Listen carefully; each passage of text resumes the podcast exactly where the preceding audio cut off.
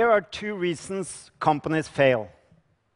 They only do more of the same, or they only do what's new.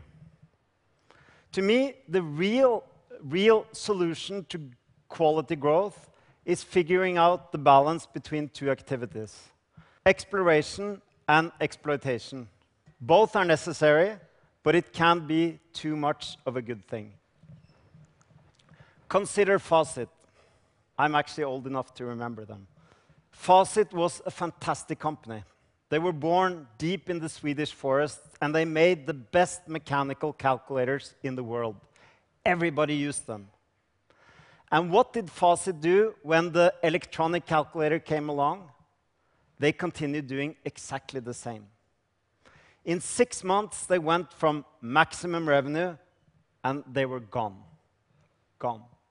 To me, the irony about the Facit story is hearing about the Facit engineers who had bought cheap, small electronic calculators in Japan that they used to double-check their calculators. Facit did too much exploitation. But exploration can go wild, too. A few years back, I worked closely alongside a European biotech company. Let's call them OncoSearch.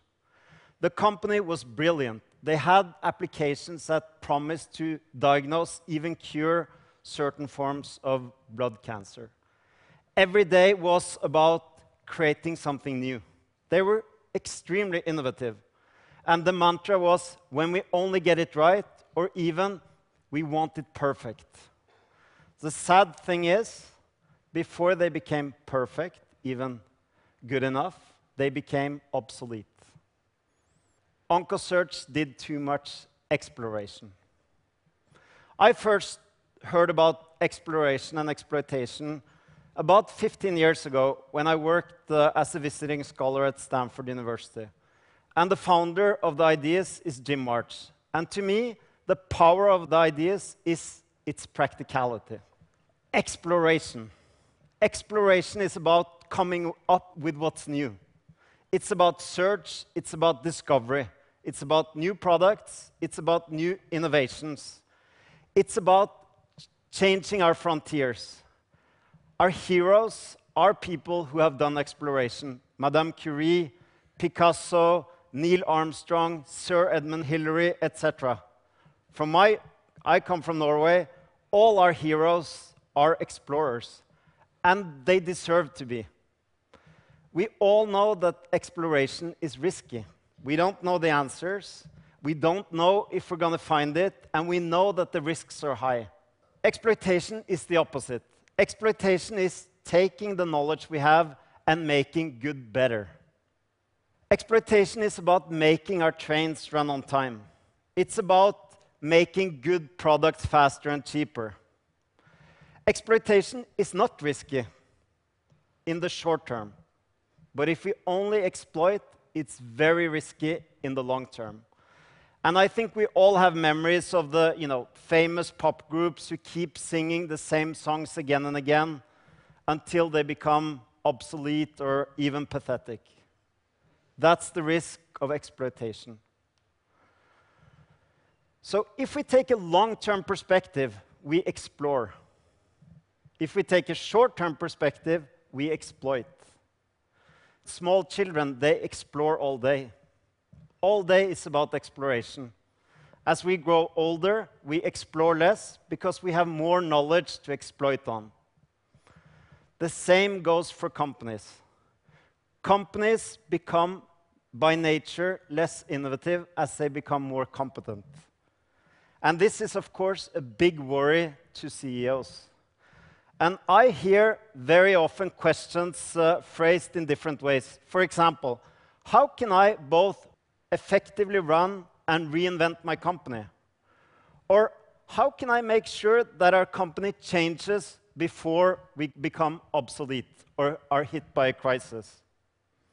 So doing one well is difficult. Doing both well at the same time is art, pushing both exploration and exploitation. So one thing we've found is that uh, only about 2% of companies are able to effectively explore and exploit at the same time, in parallel. But when they do, the payoffs are huge. So we have lots of great examples. We have Nestlé creating Nespresso.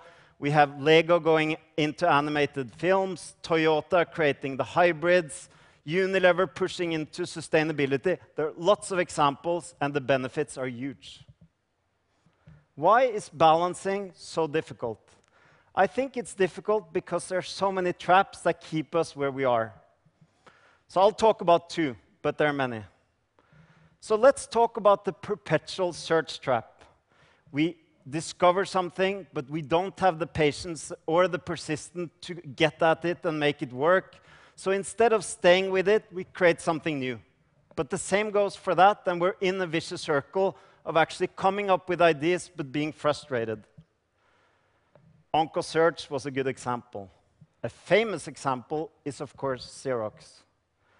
But we don't only see this in companies, we see this in the public sector as well.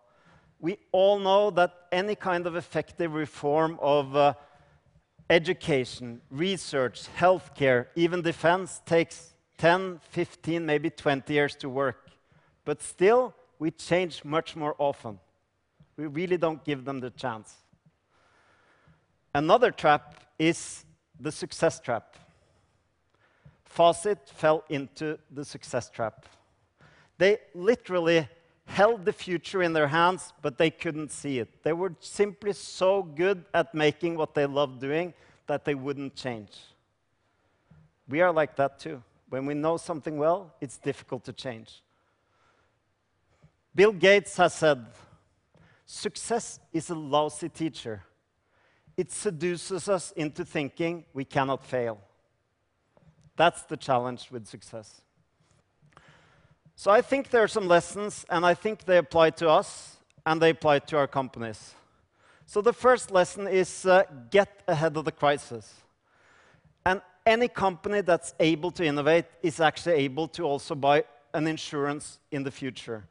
Netflix, they could so easily have been content with earlier generations of uh, distribution, but they always, and I think they will always keep pushing for the next battle.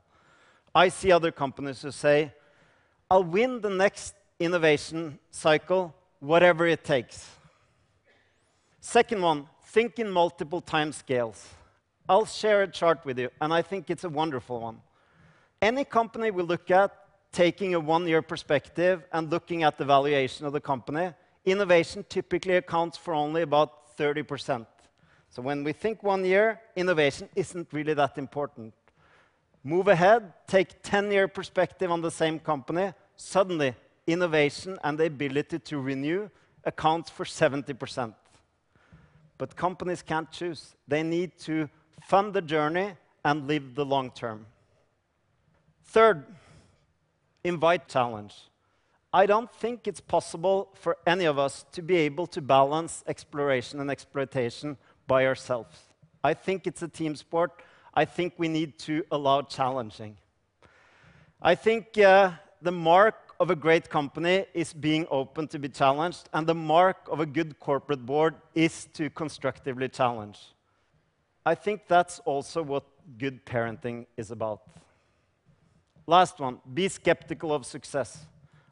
Maybe it's useful to think back at the old triumph marches in Rome, when the generals, after a big victory, were given their celebration. Riding into Rome on the carriage, they always had a companion whispering in their ear, Remember, you're only human. So I hope I've made the point balancing exploration and exploitation has a huge payoff, but it's difficult and we need to be conscious. I want to just point out two questions that I think are, are useful. First question is uh, looking at your own company. In which areas do you see that the company is at the risk of falling into success traps, of just going on autopilot? And what can you do to challenge?